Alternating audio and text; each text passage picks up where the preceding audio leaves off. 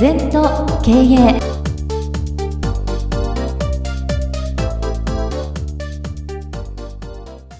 全と経営では皆様からのご感想やご質問お待ちしております。LINE でお友達になっていただきメッセージを寄せください。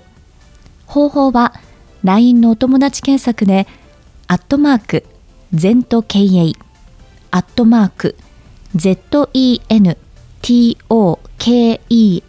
ZENTOKEIEI と入力してください。お寄せいただいたご感想、ご質問は番組の中で取り上げてまいりますので、どしどしメッセージしてください。お待ちしております。皆様、こんにちは。全時計の時間がやってまいりました。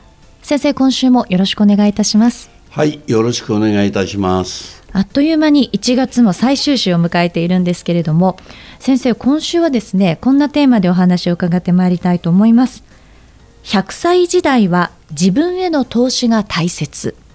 ということなんですが先生もやはり100歳時代ですか？そうですね。あのどんどんどんどん医学がね進歩してましてね、えー、で好むと好まなのにかかわらず生きちゃうんですね。生かされちゃうっていうかな、はい。だから今まで60で定年になった、うん、あと40年間どうしようなんて時代じゃないですよ。そうですね、うん、だから100歳時代になって我々があの本当に今から備えなきゃもういつでもいいですよ。今日から、まず一番大事なのは健康だな、はい、でやっぱり十何年間寝たっきりですよね。ただ生きてるだけじゃしょうがないよな。うん。やっぱり自分の足で歩いてね、はい、自分人に迷惑をかけない生き方をするか。これが一番だな。そうですね。それから2番もやっぱりあの60で定年ということじゃなくてなるべく働いてお金もなきゃダメですよ。そうですよね。年金だけじゃ食えない。まあ食えるんですよ。いろんな言い方あるから。田舎に帰ってもいいしね、いろんなだからこうしなきゃいけない。政府が2000万っつってるけど2000万なくたって食えますよ。心配ない、ただゼロってわけにいかないから。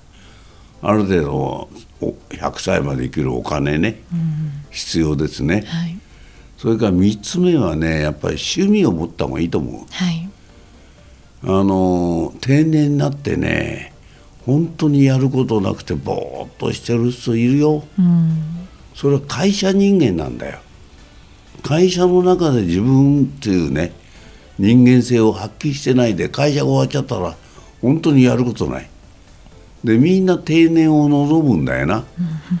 でも僕はもっとやった方が働いた方がいいですよってアドバイスするんですけども、えー、毎日日曜日じゃしょうがないだろう。そうなんですよね、うん、人間生きてる限り誰かのお役に立っていくっていうのはやっぱり生きがいですよね。そうですね、えー先生おっしゃったように本当にこう100歳時代になったら寝たっきりだったらねそれはそれでこう、うん、自分自身も辛いですし家族もねやっぱり大変ですし本当健康で楽しく100歳を迎えられるっていうのが大切になってきますよね。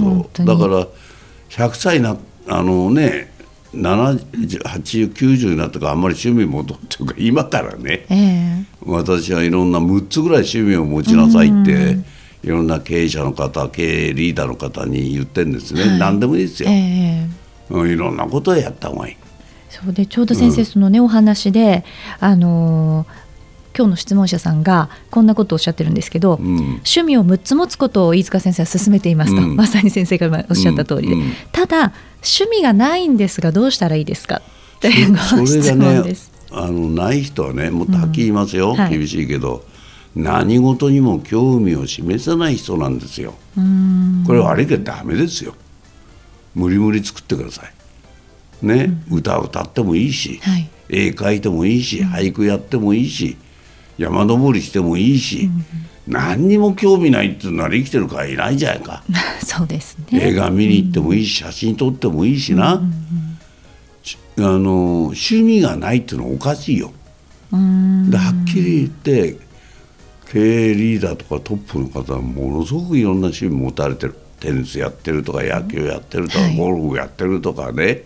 山登りスキー音楽やってるとか。やっぱり多芸ですよ。っていうことはいろんなものに興味を示すっていう方なんだな。はい、私は何にもありませんというのは私は人間じゃありませんなんて言ってるのと同じだね。うん、うん、これ例えばその趣味をこういうことが好きだなっていうのがまあ趣味じゃないですか。やってて楽しいなって、うん、でも先生おっしゃったみたいに何もない方はとりあえず何かからやってみたらそれがねご自身が好きになるかもしれない。始めればいいんじゃない、うん、そうですよね、うん、だからよく私なない方っているんですよ実際、あのあるんだけど意識してない、はい、じゃあ学生時代何やった剣道やってました、今何段2段まで取る。じゃあ一生やんなさいと、ね。あの師範までやんなさいと。いいじゃない？それで。そうですよね、うん、そしたら姿勢も正しいし健康状態もいいしな、剣道仲間とネットワークもできるしね。何でもいいんです。やめちゃうから、うん、ピアノやってました。あの5年間。でもうもったいないよ、もう一回やればいい、まあ、ある弁護士さんでバイオリンね、うん、やってた。何にもないっていうからその方も。なんか根掘り葉掘り聞いたらやっぱり小中って7年間ぐらいバイオリンやってるんですね。もったいないですよ。すごいですよね。それだけでもねそう。でまた40過ぎてからねあのバイオリンスクールに行って初めて、うん、もう3年ぐらいになりますね。まあ、いろんな方僕はねあの居合道やってて師範になった方は継続。で最低10年やればそのうちのプロですよ。もう趣味の域を超えますね、うん、それだけやられて、ね、何でも継続する。継続は力、えー、そうですね、今日のテーマはその100歳時代を生きるというところにおいて、やはり趣味というのは趣味はイコール人間力だな。そう、ね,、いうものがないとダメですね。はい、はいさあ今日は先生と100歳時代は自分への投資が大切というテーマでお話を伺ってまいりました。先生ありがとうございました。二度とない人生だから今日も輝いていきましょう。この番組は経営全研究会の提供でお送りいたしました。